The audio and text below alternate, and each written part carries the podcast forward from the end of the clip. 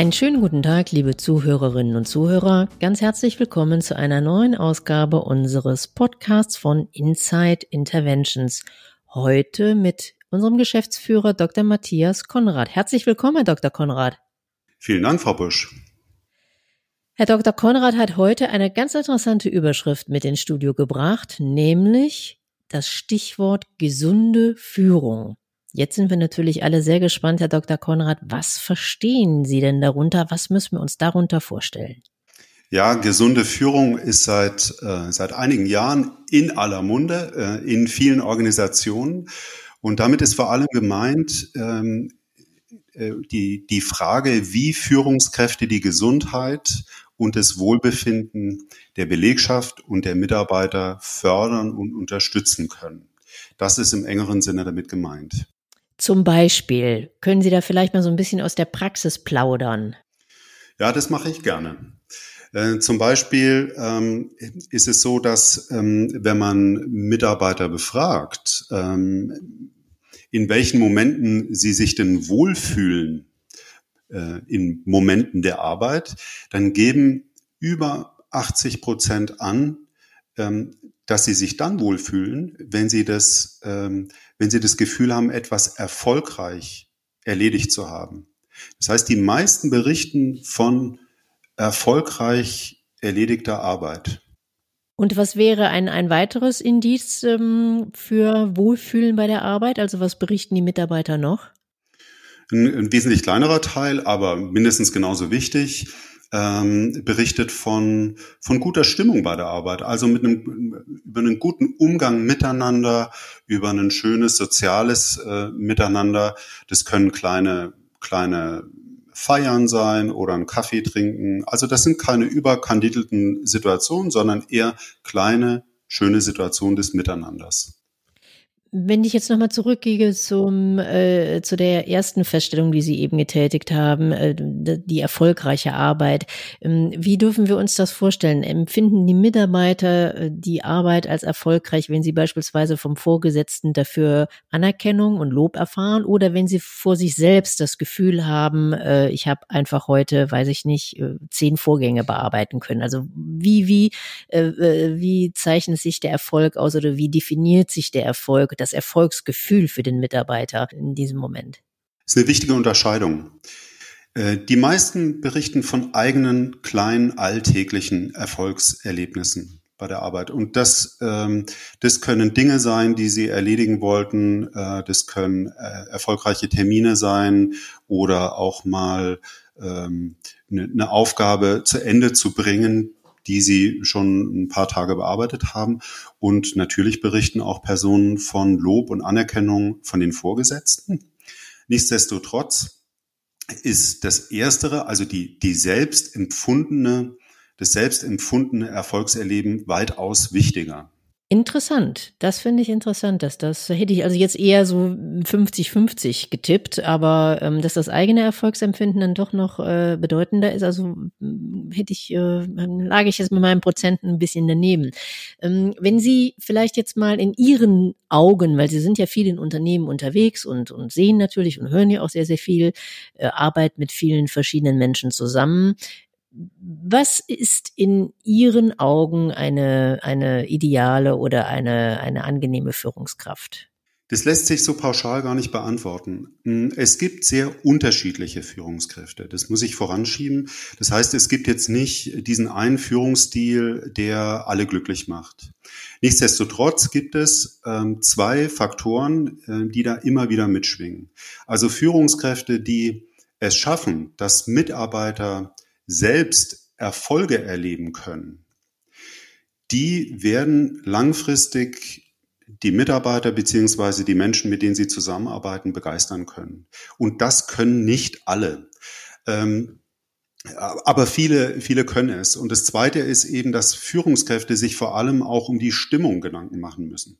Ähm, mit Stimmung meine ich nicht, dass ähm, jeden Morgen mit einem Karnevalsanzug äh, in die Abteilung ge gegangen werden muss, sondern eher, dass man, wenn die Stimmung auf der Kippe ist, das heißt, wenn der Umgang verroht oder respektloses Verhalten beobachtet wird, dass man da relativ schnell tätig wird und für einen respektvollen Umgang miteinander sorgt. Ähm, das ist sehr zentral und ähm, das führt auch dazu, dass ähm, die, die Mitarbeiter Vertrauen darin äh, entwickeln können, wie die Führungskraft agiert und dass sie sich um die entscheidenden Situationen kümmert. Wenn Sie in Unternehmen unterwegs sind und ähm, hören beispielsweise von Mitarbeitern, ähm, dass das Verhältnis mit der Führungskraft vielleicht nicht so ganz ideal ist. Wie gehen Sie dann als Berater damit um? Also wie handhaben Sie das dann? Äh, sprechen Sie die Führungskraft auch darauf an? Arbeiten Sie mit der Führungskraft? Wie muss ich mir das praktisch vorstellen? Es kommt darauf an, von wem wir angesprochen werden. Also äh, vom, im ersten Fall, wenn ein Mitarbeiter uns anspricht und sagt, also ich komme mit meiner Führungskraft nicht klar, dann äh, schauen wir uns genau an, mit was er äh, hier nicht klarkommt. Und in der Regel äh, ermutigen wir die Mitarbeiter äh, eine Rückmeldeschleife, entweder an die, an die äh, Vorgesetzten direkt äh, oder wenn das gar nicht mehr geht, wenn die Konflikte schon so chronisch geworden sind, an die Vorgesetzten darüber. Äh, also eine Rückmeldeschleife zu fahren und äh, dann im, im äußersten Fall mit dem Vorgesetzten darüber da, äh, zu sprechen. Wenn eine Führungskraft uns davon berichtet, dass die Beziehung zu den Mitarbeitern schlecht ist, ähm, würden wir ähnlich vorgehen, dass wir erstmal schauen, woran liegt das dann? Liegt es eher an sachbezogenen Themen oder ähm, ist es eine Beziehungsstörung? Das heißt, ist da vorher was vorgefallen, wo sich ein Gegenüber beleidigt, ähm, äh, runtergeredet ähm, oder einfach schlecht behandelt fühlt?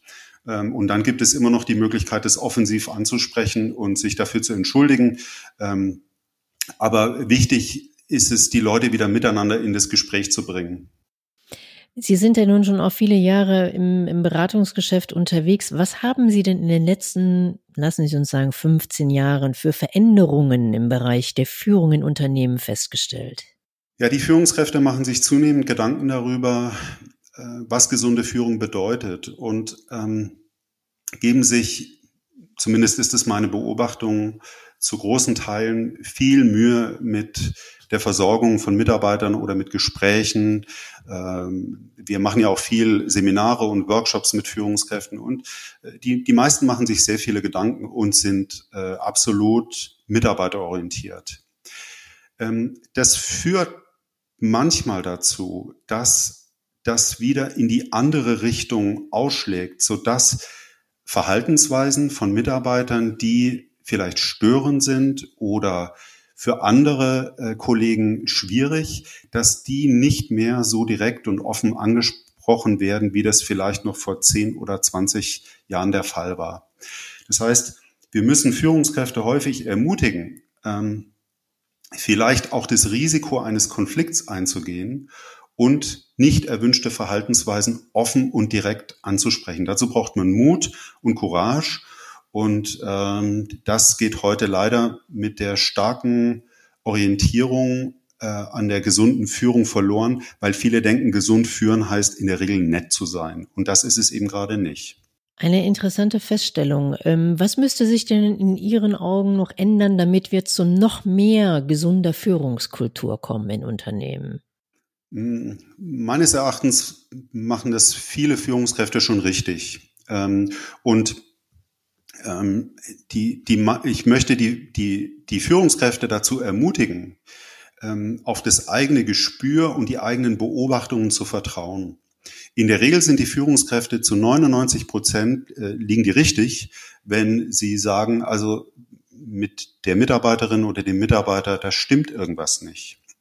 So. Und was etwas häufiger gemacht werden könnte, das liegt aber nicht an Wissen, sondern eher an, an Mut, ist, dass diese Dinge direkt angesprochen werden. Natürlich auf eine respektvolle Art und Weise, aber dieses direkte Ansprechen, äh, da erleben viele Führungskräfte noch eine Hemmschwelle, eben aus Angst, äh, dass das irgendwie, dass das Gespräch in die Hose gehen kann.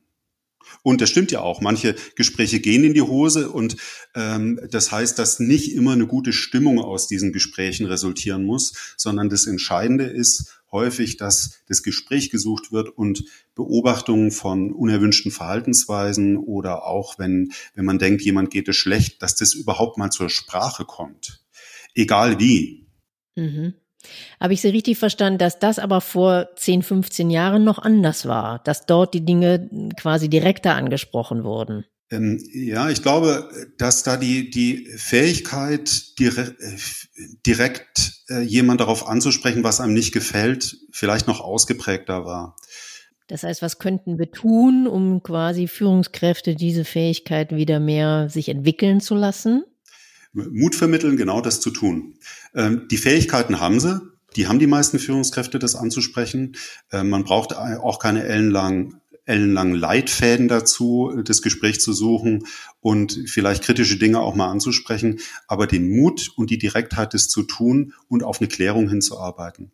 Mhm. Sprechen Sie mit Führungskräften auch darüber, weil ich finde das einen ganz interessanten Punkt, äh, dass, dass die Dinge offensichtlich dann nicht mehr so klar oder so direkt, äh, zwar natürlich sehr, sehr respektvoll, aber dennoch in der Sache sehr direkt angesprochen werden. Haben Sie solche Diskussionen mit Führungskräften? Wir kriegen äh, jede Woche Anfragen von Führungskräften in schwierigen Situationen, mit schwierigen Teamsituationen oder mit, mit einzelnen Mitarbeiterinnen oder Mitarbeitern. Und ähm, wenn wir uns mit denen unterhalten, sind die dankbar und froh, wenn wir sie ermutigen, das Gespräch zu suchen und vielleicht das auch direkt und offen als Beobachtung anzusprechen. Ähm, da braucht man heute eine kleine Rückversicherung, das reicht meistens schon, mehr machen wir auch gar nicht, äh, genau das tun zu dürfen und dafür sind die allermeisten sehr dankbar.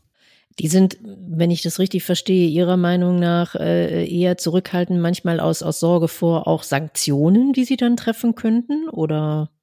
Ja, oder insgesamt äh, schlechter Stimmung ähm, mhm. beziehungsweise Demotivation. Ähm, aber darin, äh, mhm. das ist natürlich auch eine Falle, denn äh, je länger man was rauszögert, was man eigentlich ansprechen wollen würde und es nicht tut, desto schlimmer äh, wird es ja. Es wird ja nicht von selber wieder besser, sondern genau das ist es ja, wozu man meines Erachtens Führungskräfte braucht, äh, gerade für die schwierigen Situationen. Wenn es gut läuft, braucht man die ja eigentlich fast gar nicht mehr. Ne? Mhm. Jetzt nochmal zum Abschluss, kurz subsumiert in Ihren Worten. Wodurch zeichnet sich gesunde Führung in einem Unternehmen aus?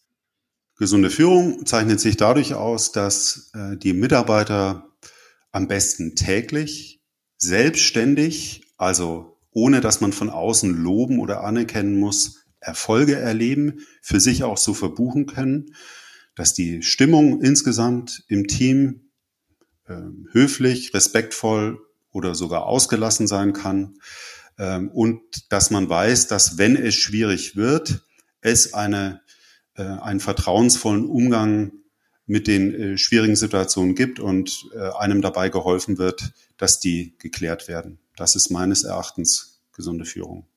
Ein wunderbares Schlusswort. Ganz herzlichen Dank für Ihre Zeit heute, äh, Herr Dr. Konrad. Und äh, dann sage ich bis bald und jetzt noch einen schönen Abend. Vielen Dank, Frau Busch, Ihnen auch.